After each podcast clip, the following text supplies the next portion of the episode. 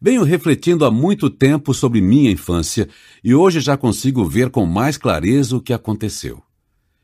Imagine como uma pessoa imparcial e afetuosa contaria a verdadeira história da sua infância, ano a ano, desde seu nascimento até você sair de casa. Pense em seus pais e outras pessoas influentes em sua vida como indivíduos complexos, com diversas peças interiores que os puxam em várias direções. Tente ver dor, perda, tensão, maus tratos ou traumas pelo que eram e pelo modo como o atingiram. Também tente ver o amor, a amizade, o afeto, a lealdade e o apoio que você recebeu. Tome certo distanciamento e pense na passagem dos anos, tudo o que aconteceu, como você reagiu e por quê. Observe como sua infância e sua adolescência naturalmente deixaram marcas. Veja as potencialidades que se desenvolveram e as feridas. Sentindo compaixão por si mesmo, tente ser objetivo a respeito de toda a história da sua infância. Procure nela a humanidade comum, os fios dessa humanidade compartilhados com os outros por mais fragmentada ou perturbadora que tenha sido sua experiência, você consegue encontrar segurança num entendimento claro e coerente dela. Para refletir sobre sua infância de maneira estruturada, experimente a prática a seguir.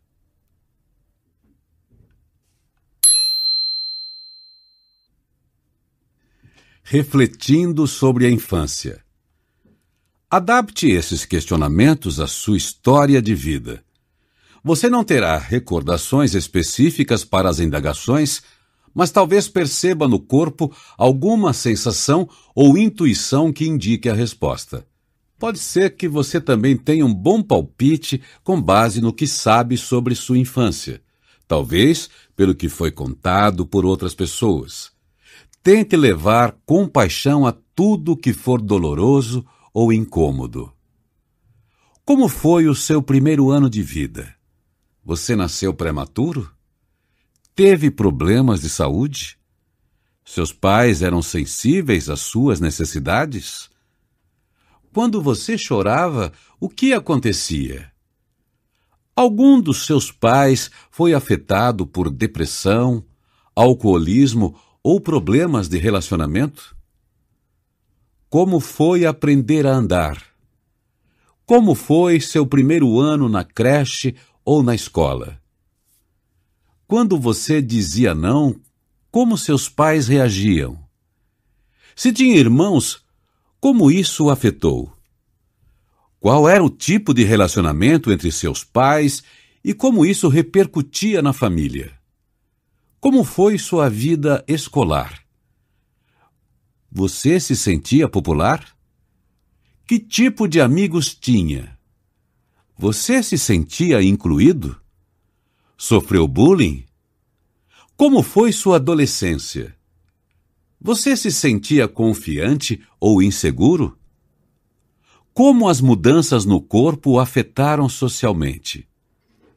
Como era sua relação com seus pais? Você se sentia protegido e apoiado por eles?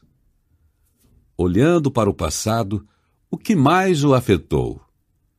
Talvez um divórcio, mudanças frequentes de casa, problemas financeiros, doenças graves ou morte na família, um irmão com deficiência ou condições de pobreza ou preconceito?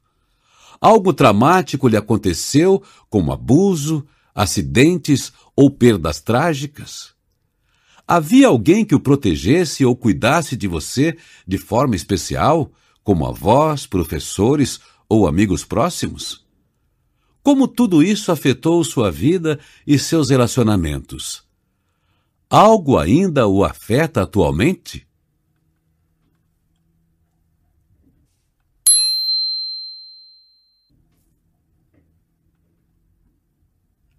Ajude os outros a se apegarem a você de forma segura. Uma descoberta incrível ao me tornar pai foi que amar meus filhos não fez bem só a eles, Ser pai também curou lentamente as feridas e o vazio dentro de mim. É quase mágico. Ao dar o que não recebemos, recebemos algo bom. Alguns relacionamentos são relativamente superficiais, enquanto outros são muito profundos, como a ligação com um parceiro de uma vida inteira. No contexto de qualquer relacionamento, as pessoas podem se sentir seguras ao seu lado caso você seja confiável, empático e atencioso. Mesmo que tenham de lidar com as próprias formas de apego inseguro, ao menos você está fazendo sua parte. Isso aumenta a probabilidade de que os outros o tratem razoavelmente bem, dando-lhe oportunidade de ter e internalizar experiências que farão o núcleo seguro crescer dentro de você. Há algo misteriosamente reparador em tratar os outros como você gostaria de ser tratado. É como consertar o que se rasgou ou se esfarrapou dentro de você. Também é uma afirmação de que, não importa o que lhe aconteceu, seu ser mais íntimo está intacto. Você ainda pode ser bom para os outros e ainda pode amar. Não lance dardos. Pense numa ocasião em que alguém o maltratou e recorde sua reação imediata. Você pode ter sentido surpresa, mágoa ou raiva. Então, o que aconteceu dentro da sua mente? Uma cascata subsequente de pensamentos e sentimentos é muito comum. Por exemplo, assim como eu, você pode ter passado a noite em claro pensando no que gostaria de ter dito. Golpe duplo. Esse processo em dois passos de reação inicial e secundária foi descrito por Buda como o primeiro e o segundo dardos. O primeiro dardo é a inevitável dor e o desconforto físico ou emocional. A dor de cabeça, as cólicas da infecção alimentar, a tristeza de perder um amigo, o choque de ser atacado injustamente numa reunião de trabalho. O segundo dardo é o que nós mesmos lançamos, acrescentando reações desnecessárias às condições de vida e aos primeiros dardos ocasionais. Por exemplo, ficar preocupadíssimo com um pequeno mal-entendido com outra pessoa, remoer a desfeita sofrida e se agarrar a rancores e ressentimentos são segundos dardos. Segundos dardos são fontes de muito sofrimento humano, principalmente em nossos relacionamentos. Eles nos deixam mais irritados do que o necessário e nos levam a tomar atitudes que mais tarde nos trarão arrependimento. Até certo ponto, é possível impedir o primeiro dardo, mudando as situações e os relacionamentos que nos afetam. Você talvez consiga um emprego menos estressante ou passe menos tempo com um parente difícil. Além disso, como estamos examinando neste audiolivro, é possível desenvolver um núcleo cada vez mais sólido de paz, contentamento e amor que sirva de amortecedor interno. Então, certas situações e relacionamentos que antes eram o primeiro dardo incomodarão menos. Isso se incomodarem. Ainda assim, muitos primeiros dardos ainda atingem todo mundo. Quando o primeiro dardo cai, não é possível mudar esse fato. O tijolo caiu em seu pé e doeu. Alguém gritou com você que ficou espantado e zangado. Você sente o que sente. Quando isso acontece, é possível usar as três maneiras principais de envolver a mente. Primeiro, deixe a experiência estar, conduzindo-a atentamente, aceitando-a com curiosidade e autocompaixão.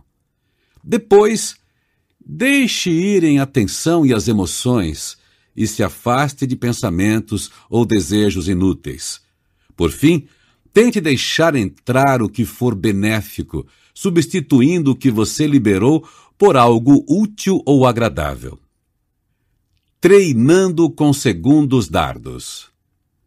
Enquanto isso, você pode impedir que o primeiro dardo dispare uma saraivada de segundos dardos. É aí que você pode desenvolver muita influência sobre a própria mente. Para começar, você pode ter a sensação de ver de longe os primeiros dardos. Eles são uma parte natural e inevitável da vida e não precisamos lhes acrescentar nossa reação. Uma tempestade súbita que arruína o piquenique de domingo é desagradável e uma falta de sorte. No entanto, não adianta nada ralhar com a chuva. Aceitar o primeiro dardo como ele é serve para interromper o fluxo de segundos dardos. Especificamente nos relacionamentos, é útil olhar de certa distância o primeiro dardo. Por exemplo, é natural se preocupar com a opinião que os outros têm de nós. É natural nos sentirmos incomodados quando nos fazem críticas. Esse é o primeiro dardo. Para deixar a situação nesse estágio e não acrescentar o segundo dardo, eis uma reflexão sobre a evolução humana que tem sido muito útil para mim. O altruísmo, dar a outros com custo pessoal, é raríssimo no reino animal. Na maioria das espécies, há quem se aproveite dos altruístas, o que reduz a probabilidade de sobrevivência de indivíduos generosos e, assim, suprime a evolução do altruísmo na espécie. O altruísmo humano, ajudar desconhecidos, pular no rio para salvar o cachorro de outra pessoa, pôde se desenvolver porque a evolução do cérebro social permitiu a nossos ancestrais entender e se importar profundamente com o que os outros pensavam deles. Quando se vive num grupo pequeno, quase passando fome, a reputação é uma questão de vida ou morte. Imagine as planícies da África cem mil anos atrás. Se você dividisse sua comida com alguém que no dia seguinte se recusasse a fazer o mesmo, todos no bando ficariam sabendo e ninguém mais cederia alimentos àquela pessoa. Em consequência, os aproveitadores não conseguiriam continuar explorando a generosidade dos outros. Damos prioridade ao que pensam de nós, e embora isso nos deixe vulneráveis a constrangimento, mágoa e vergonha, também permite o altruísmo. Do mesmo modo, nossa vulnerabilidade à solidão inveja, ressentimento e indignação são características necessárias da natureza humana profundamente social que também nos fornece amizade, compaixão, amor e justiça. Quando sabemos disso, o primeiro dardo dos relacionamentos faz mais sentido e não parece tão alarmante. É normal um tipo natural de dor. Quando vemos que foram configurados por milhões de anos de evolução, os primeiros dardos não parecem tão imediatos, penetrantes e pessoais. Por mais dolorosos que sejam, estão a serviço de uma boa causa. Vivenciá-los é como fazer um pequeno sacrifício pelo bem do grupo humano. Parta desse distanciamento em relação ao primeiro dardo para tentar trabalhar internamente as reações do segundo dardo. Os próximos capítulos abordarão formas habilidosas de interagir com os outros. Respire fundo, recue e reconheça os segundos dardos pelo que realmente são: sofrimento desnecessários. Observe-os surgir e veja como tentam dominar sua atenção. Se estiver refletindo a respeito de um problema com alguém, concentre sua atenção na autocompaixão. Depois, tente se concentrar na vivência de recursos básicos que sejam adequados ao problema, como trazer à mente pessoas que se preocupam com você. Se não der combustível ao segundo dardo, ele tenderá a se esgotar sozinho. Por exemplo, se você parar de reunir na sua cabeça as provas contra alguém que o prejudicou, provavelmente seu ressentimento se esvaziará como um balão de ar. Fique especificamente atento ao crítico interior, um grande lançador de segundos dardos. Resista ao crítico interior. Existem duas atitudes ou vozes contraditórias dentro de todos nós. Uma incentiva, a outra critica. Uma levanta, a outra derruba. Não há nada de psicótico nisso, é perfeitamente normal. Cada uma dessas facetas tem seu papel. O incentivador interior traz autocompaixão e estímulo. O crítico interior o ajuda a reconhecer onde errou e o que é preciso fazer para corrigir a situação. No entanto, para a maioria das pessoas, o crítico interior exagera e lança segundos dardos, um atrás do outro, censurando, envergonhando, procurando pelo em ovo e encontrando defeitos. Ele fica grande e poderoso, enquanto o incentivador interior é pequeno e pouco eficiente, o que desgasta o humor, o amor próprio e a resiliência. Felizmente, há boas maneiras de restabelecer esse equilíbrio, restringindo o crítico e fortalecendo o incentivador dentro de você. Seja consciente da autocrítica. Tente observar como sua autocrítica funciona. Note qualquer desdém ou minimização de sua dor, de suas necessidades e seus direitos. Observe os pequenos fluxos de pensamento que desmerecem suas realizações. Ah, qualquer um faria isso. Mas não foi perfeito. E as outras vezes em que você estragou tudo? Observe quaisquer dúvidas ou desestímulos repetitivos de seus sonhos e esperanças. Veja se você não está puxando o próprio tapete.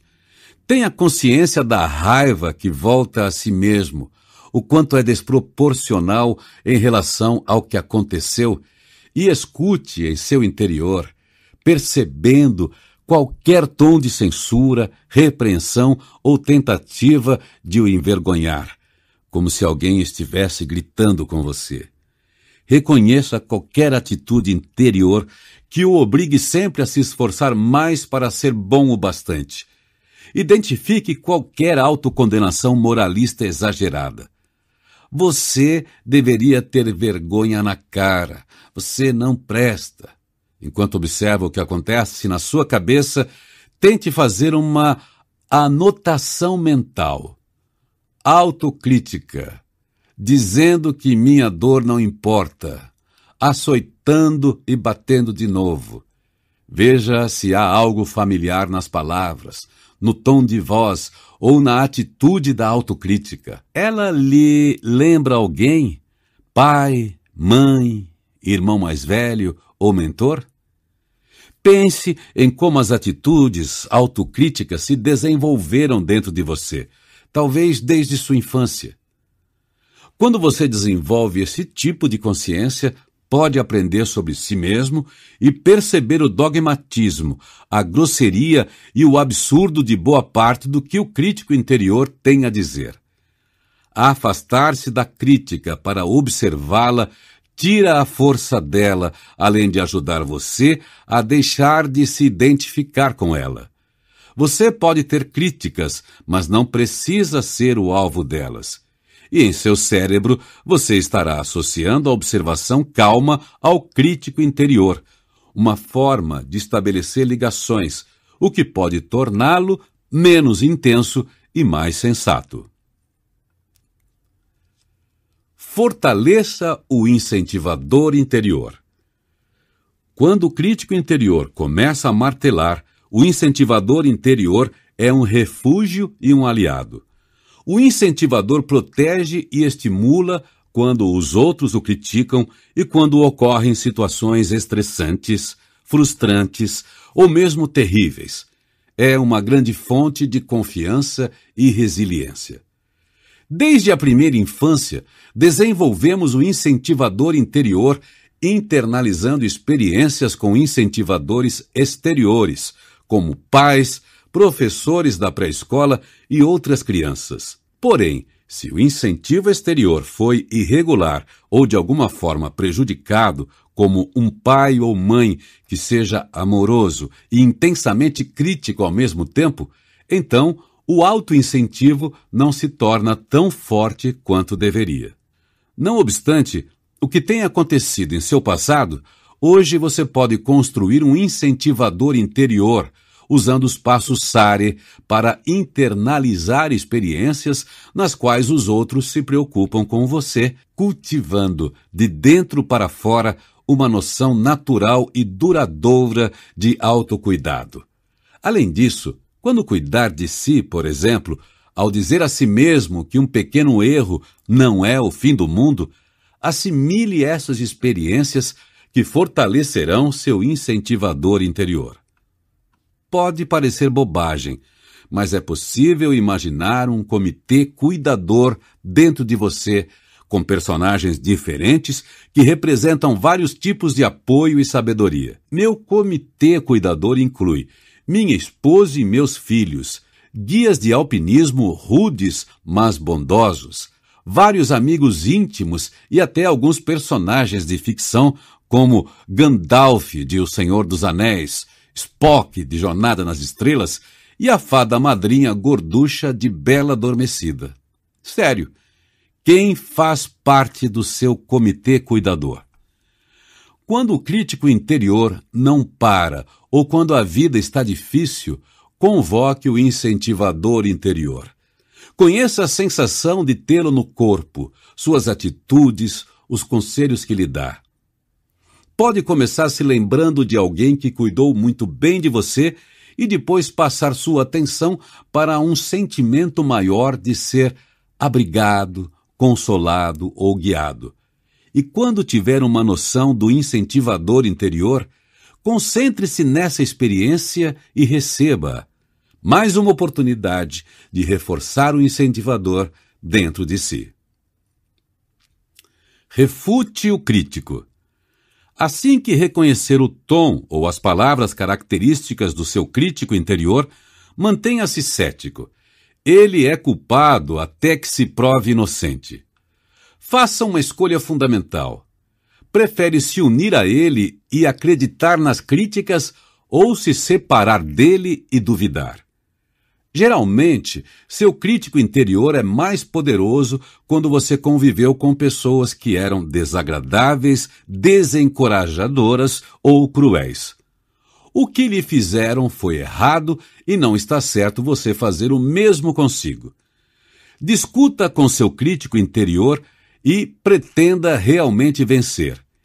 Escreva uma de suas frases típicas, como você sempre falha e depois escreva duas ou três refutações dignas de crédito, como a menção a algumas das muitas vezes em que teve sucesso. Imagine os membros de seu comitê cuidador se levantando para defendê-lo e respondendo ao crítico. Alie-se a eles, não ao crítico.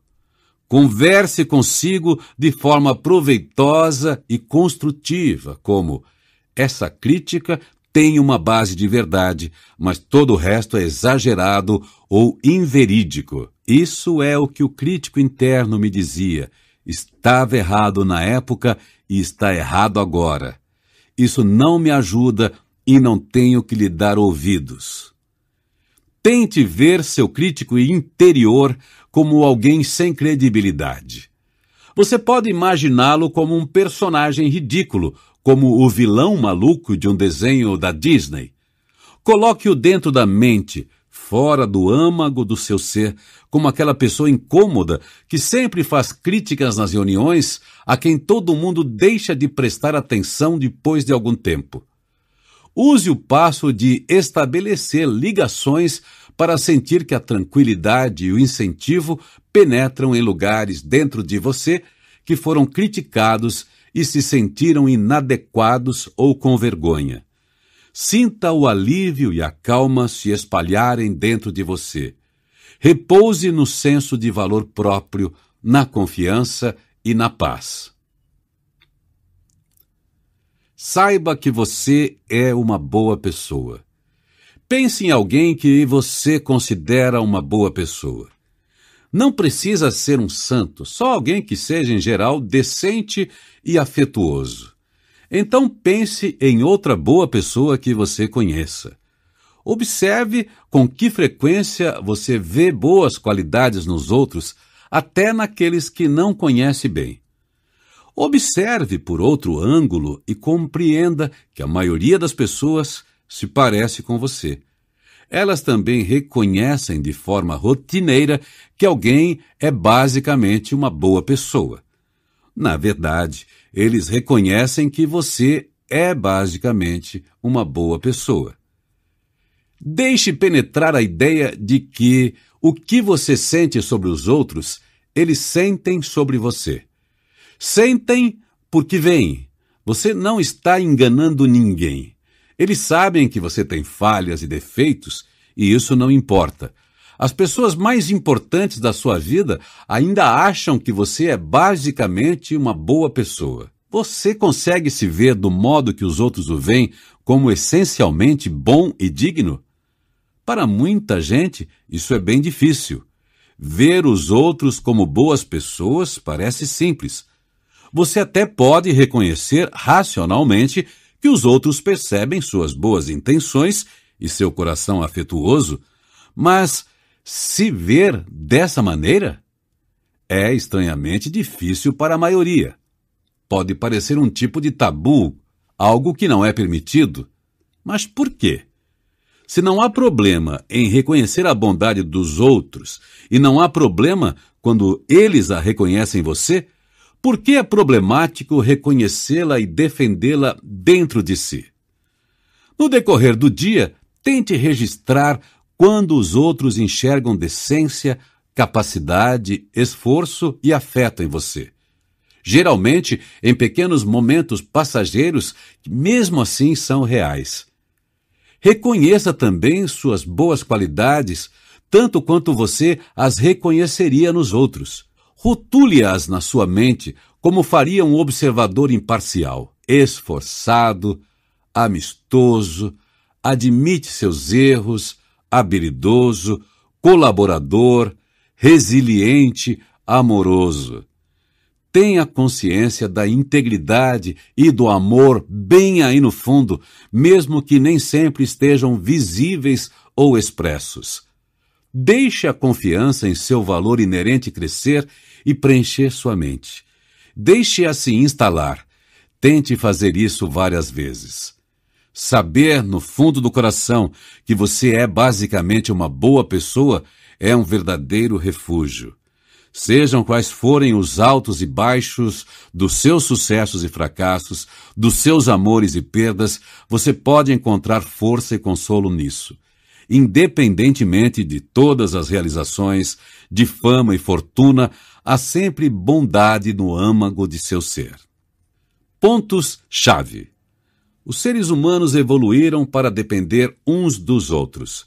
Quando aqueles que nos cercam são prestativos e atenciosos e podemos contar com eles, principalmente na nossa infância, desenvolvemos uma noção interior de segurança e estabilidade. Por outro lado, se nos rejeitam ou se distanciam, nos sentimos inseguros e ficamos menos resilientes. Não importa o que lhe aconteceu no passado, você pode se tornar mais seguro. Para isso, procure oportunidades para se sentir bem e assimile essas experiências. Desenvolva uma narrativa coerente sobre sua infância. Seja empático e amoroso de forma confiável. Quando passamos por dificuldades, é comum acrescentarmos uma segunda onda de reações ao incômodo ou dor inicial. Esses segundos dardos criam grande parte do nosso sofrimento, principalmente nos relacionamentos. Tente ter consciência deles, mas sem se apegar nem alimentá-los. Uma grande fonte de segundos dardos é seu crítico interior. Ele tenta ser útil, porém exagera na censura e chega a humilhá-lo. Isso corrói seu amor próprio e dificulta sua recuperação após decepções ou fracassos. Fortaleça seu incentivador interior e depois afaste seu crítico interior. Assim como você reconhece que os outros são boas pessoas, elas também o veem dessa forma. Ajude a si mesmo a saber que você é fundamentalmente uma boa pessoa. Aconteça o que acontecer, a base da autoconfiança duradoura é a certeza de que há bondade no seu coração. Terceira parte: Gerenciar. Capítulo 7 Calma. Você é o céu. Tudo mais é só o clima. Pema Chodron. Certa vez, Forrest e eu descemos de caiaque às corredeiras do rio Klamath, no norte da Califórnia. Nosso guia nos levou por trechos íngremes, onde ficamos encharcados. Foi divertidíssimo e uma grande lição. As corredeiras eram perigosas e desafiaram nossa necessidade de segurança. Mas eu me lembro do semblante do guia. Cauteloso, mas seguro de si. Alerta, mas relaxado enquanto administrava os riscos à nossa volta. Ele tinha calma, o recurso mental que nos ajuda a ficar na zona verde em momentos de dor ou de ameaça. Todas as pessoas sentem dores físicas ou emocionais em algum momento e muitas as vivenciam o tempo todo. Além da dor real, as ameaças vêm de muitas direções, desde os caminhões que passam perto demais do seu carro à irritação que lampeja no rosto do seu parceiro. Mesmo a busca por oportunidades pode trazer a ameaça de dor. Uma das experiências mais assustadoras da minha vida foi dizer à minha primeira namorada que a amava, sem saber como ela reagiria. Ela disse que me amava também. Quando estiver diante da dor ou da ameaça, você pode ser capaz de permanecer calmo como o guia.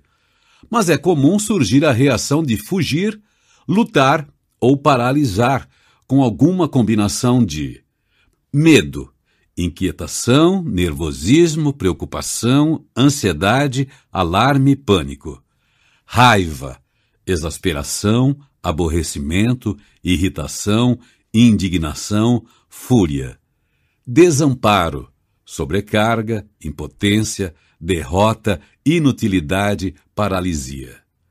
É normal sentir medo, raiva ou desamparo de vez em quando, os problemas surgem quando essas reações são invasivas, crônicas ou prejudicam seu bem-estar, seus relacionamentos ou seu trabalho.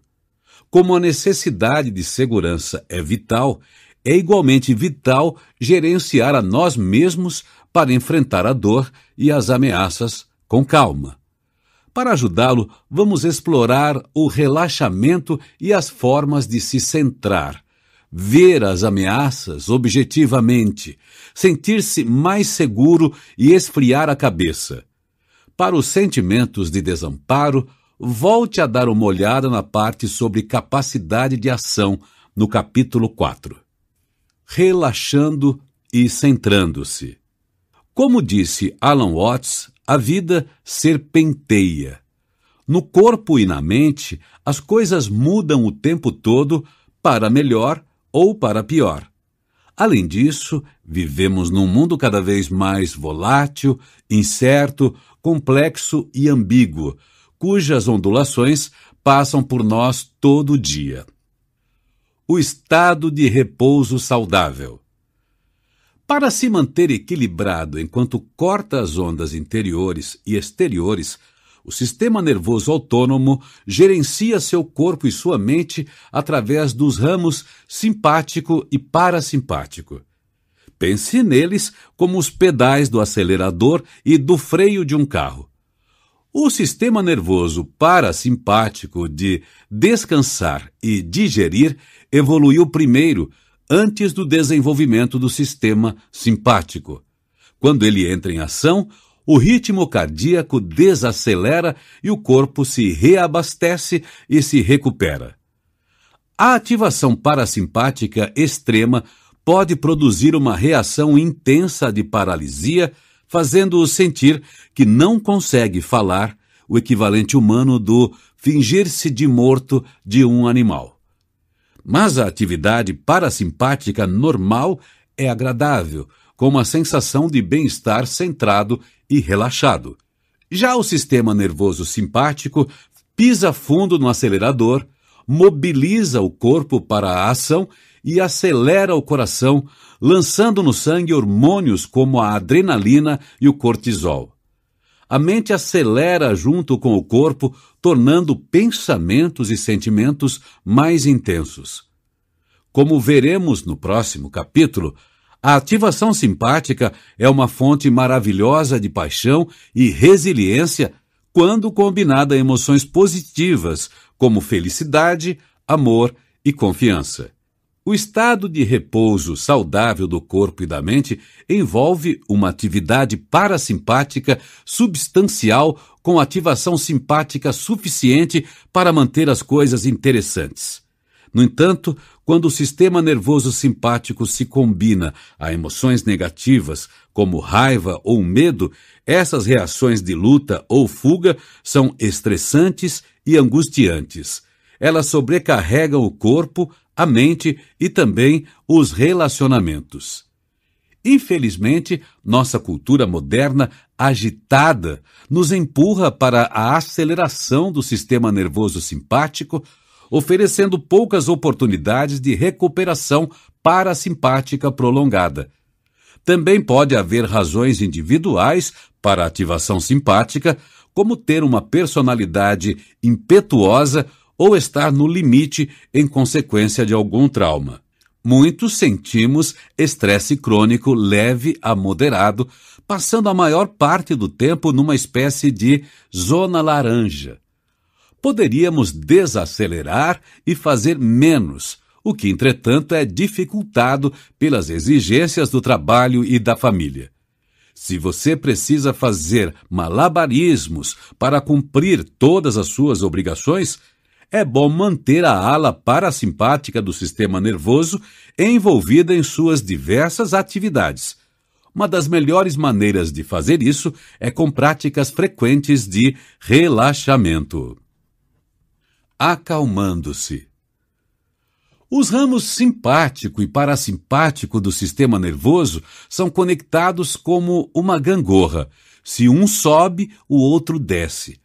Quando você relaxa, a ativação parasimpática aumenta, o que reduz a atividade simpática e os hormônios do estresse relacionados a ela.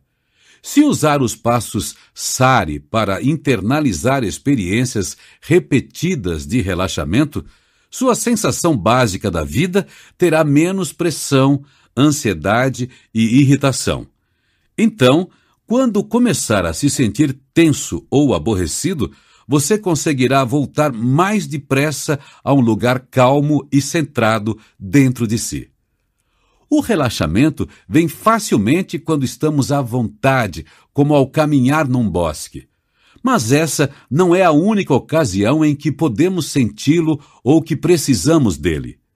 O jogador de basquete que vai cobrar um lance livre na prorrogação precisa ser capaz de relaxar e deixar a memória muscular assumir o controle. Em situações ainda mais extremadas, como diz Adam Savage, gente calma vive, gente tensa morre. Aprendi isso aos 16 anos, quando quase me afoguei praticando mergulho livre no Oceano Pacífico. Depois de prender a respiração o máximo que pude, tentei nadar de volta à superfície, mas não consegui passar por um canteiro de algas. Entrei em pânico e, ao tentar me soltar, só consegui me enroscar mais. Estava ficando sem ar e com certeza morreria. Então, de algum lugar veio um pensamento que recordo até hoje. Fique frio. Relaxei. Quando me debati, arranquei o snorkel da boca, a máscara caiu no pescoço e perdi um pé de pato. Estava embaixo d'água havia muito tempo. Ainda assim me mexi devagar para me soltar, subindo aos poucos por cima daquelas algas alaranjadas. Finalmente me livrei e subi até a superfície brilhante e prateada para inspirar uma muito bem-vinda lufada de ar fresco. Há algumas coisas nessa experiência que não entendo direito, entre elas quem disse fique frio, mas o valor do relaxamento não poderia ter ficado mais claro. Para estabelecer uma linha de base mais calma e de rápida recuperação depois do estresse, reserve alguns minutos para relaxar profundamente várias vezes por semana.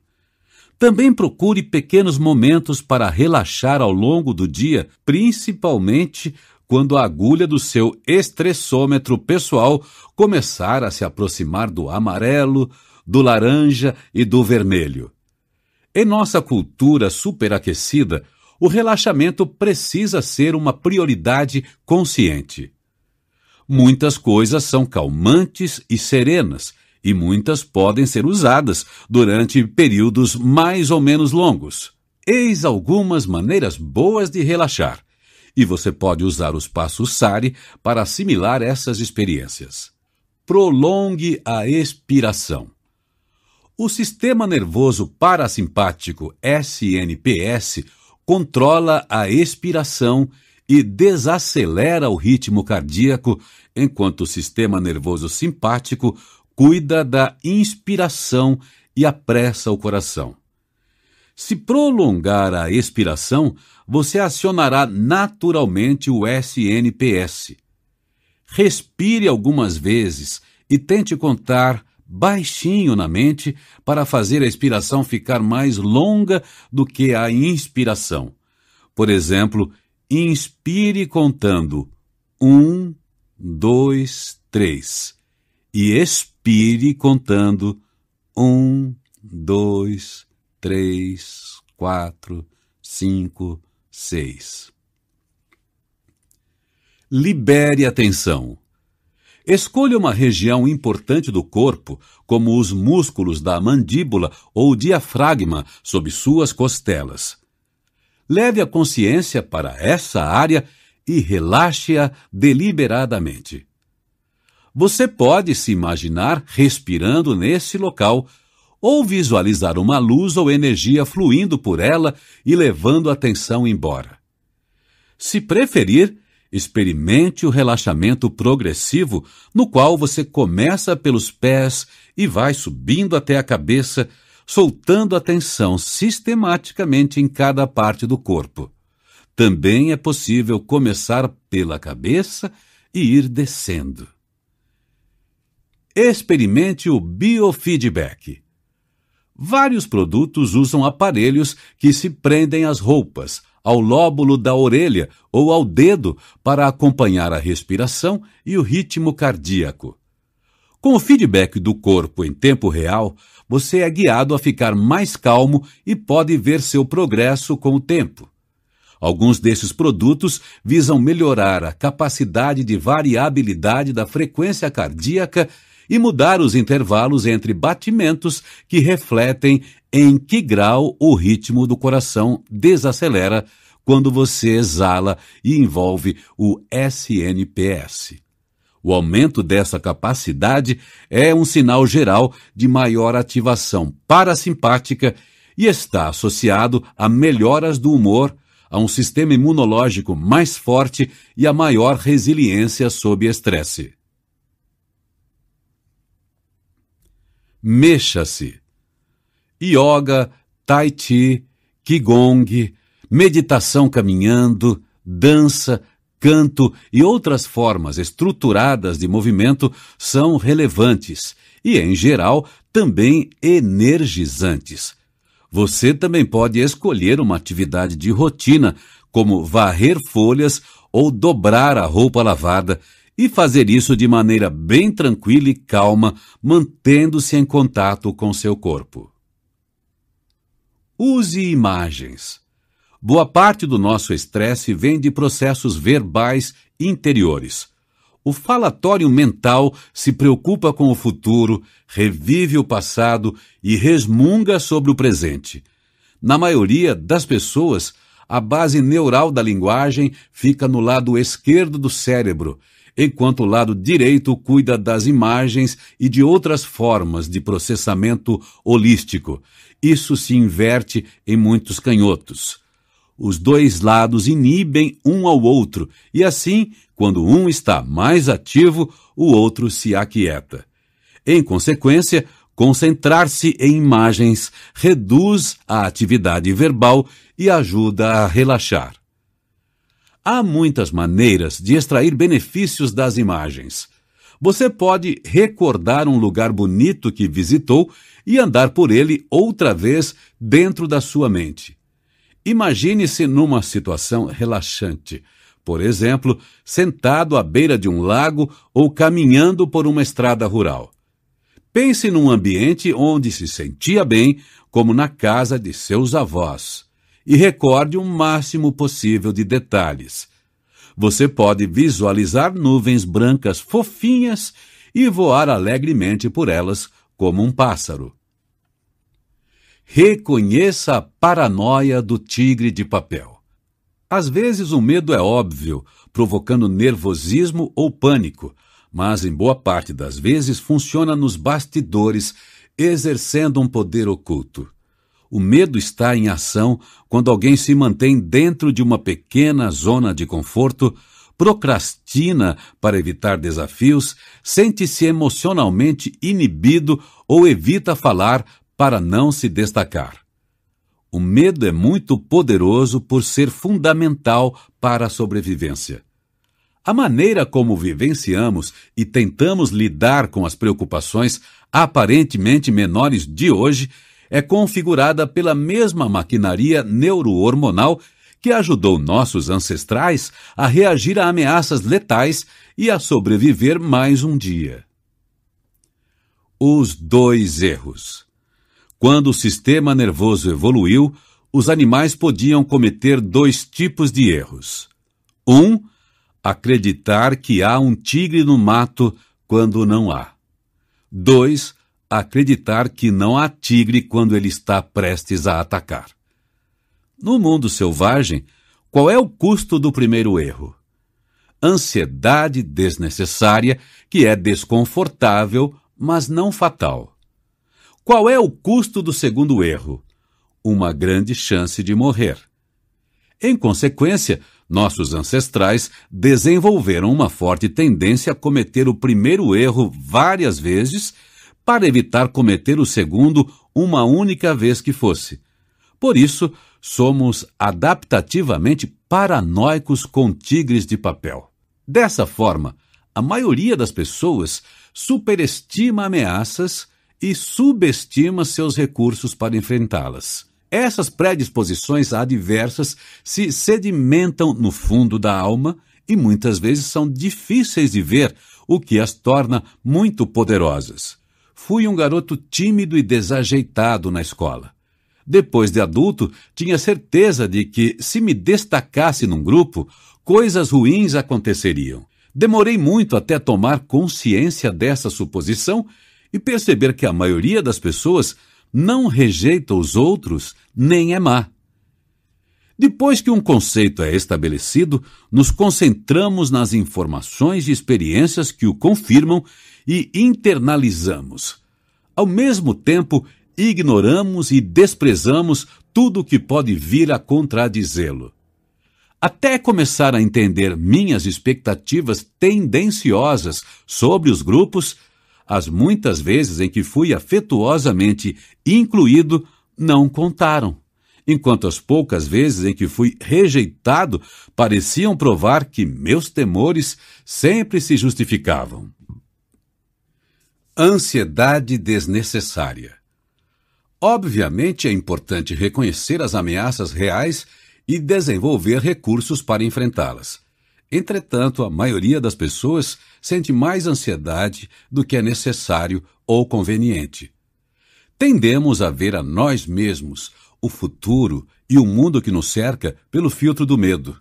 Mesmo quando você sabe, racionalmente, que na verdade não há nada a temer, ainda costuma restar um pouco de ansiedade no fundo do peito, a sensação de que algo pode dar errado a qualquer instante. A ansiedade funciona como sinal de perigo, mas em boa parte do tempo é só ruído, como o alarme do carro que dispara à toa aos berros desagradável e sem sentido algum. E qual é o custo disso? A ansiedade é ruim, estressante e cansativa. Atordoado por tantos alarmes falsos, é fácil deixar de ver ameaças reais, principalmente aquelas que crescem aos poucos como a distância emocional que se infiltra no casamento. Quando estamos ansiosos, reagimos com exagero e nos tornamos ameaçadores para os outros, que então também reagem com exagero e assim confirmam nossos temores. O medo desnecessário nos faz desviar recursos das oportunidades que se aproximam para evitar ameaças exageradas. A ansiedade aumenta a defensividade, a paralisia por análise e a imobilização. Nos relacionamentos, o medo faz as pessoas se agarrarem mais a nós e serem mais desconfiadas e agressivas com eles. Tudo isso nos deixa menos resilientes. Sentindo-se mais seguro. O medo surge quando as ameaças parecem maiores do que os recursos. Às vezes isso é real, como ao receber uma conta inesperada que você não tem dinheiro para pagar. Mas por causa da paranoia do tigre de papel, as ameaças geralmente parecem maiores do que de fato são e os recursos menores. Mesmo quando você percebe que o medo tem um papel irracionalmente grande na sua vida, ainda é difícil se livrar dele. Muita gente, na verdade, tem medo de não ter medo, porque aí baixaria a guarda.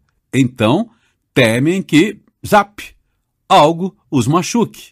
Para estarmos mais seguros, temos que reduzir as ameaças reais e aumentar os recursos reais.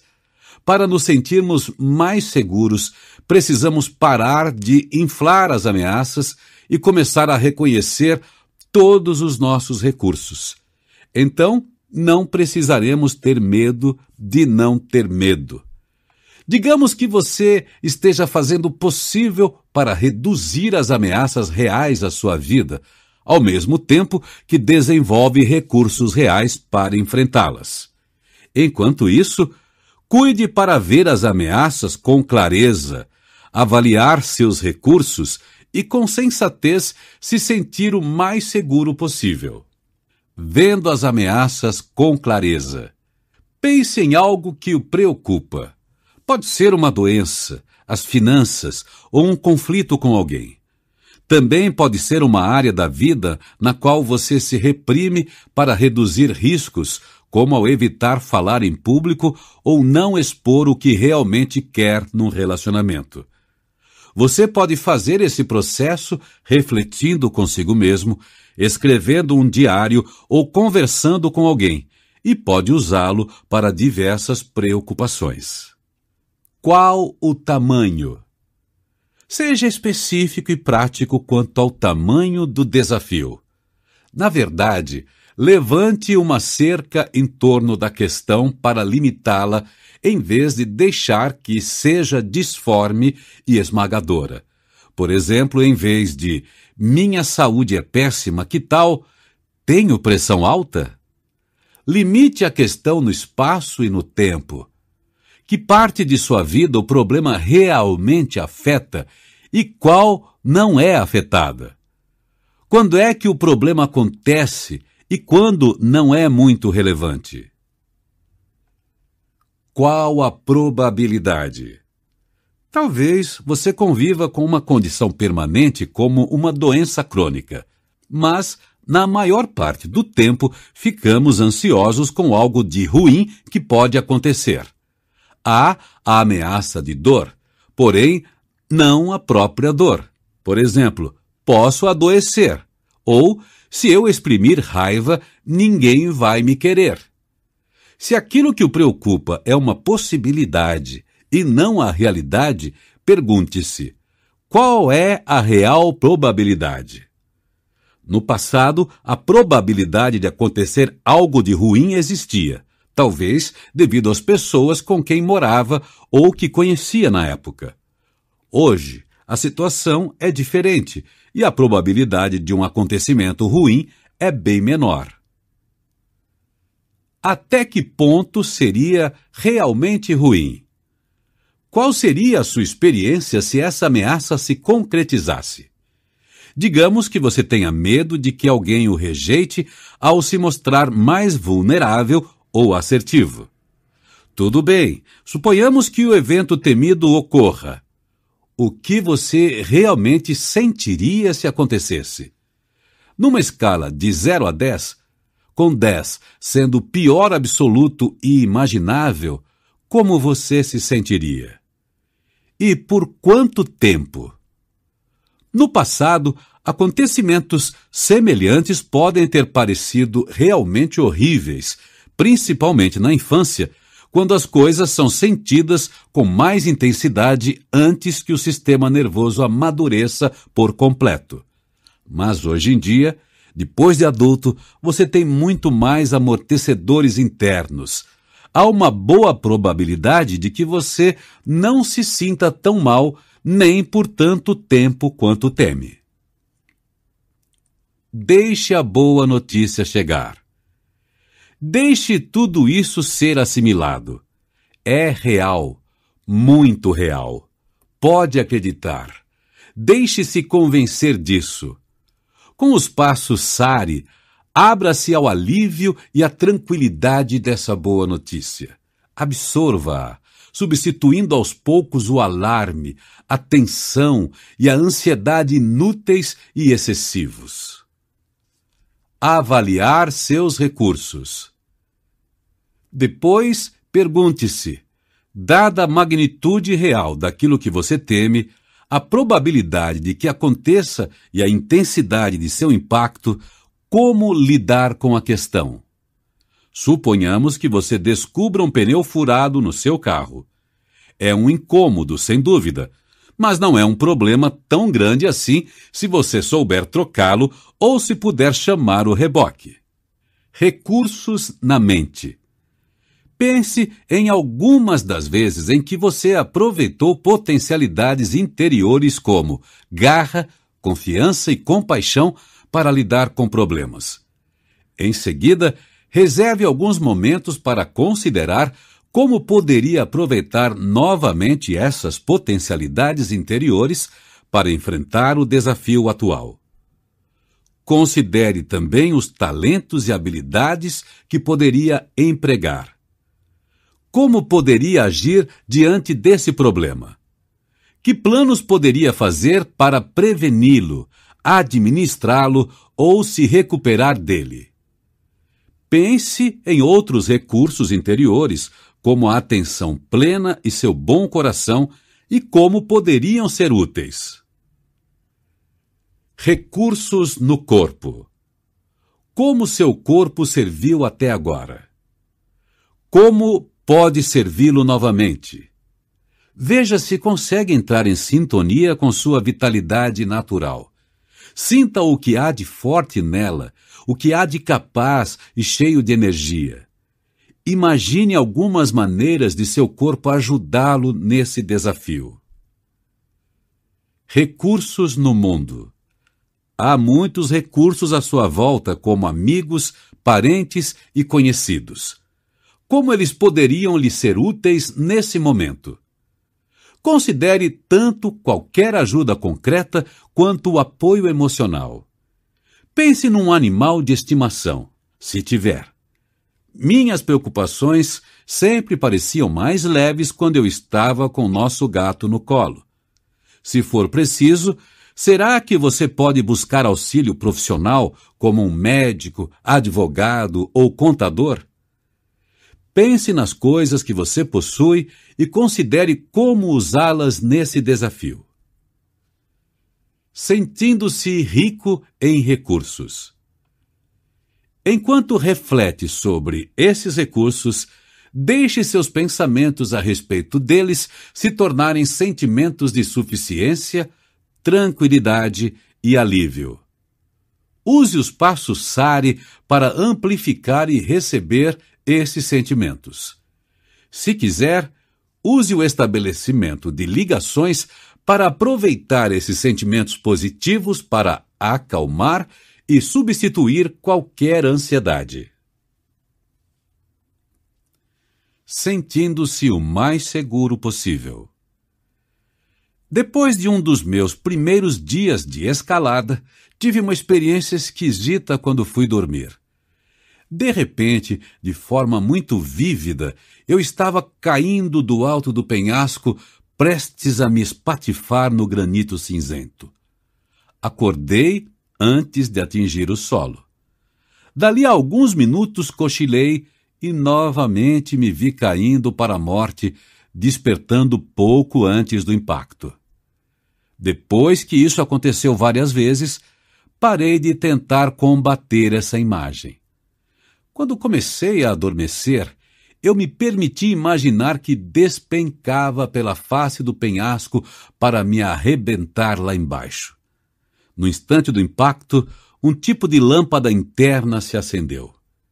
Percebi que passara o dia reprimindo todo o meu medo de cair, que agora vinha à tona.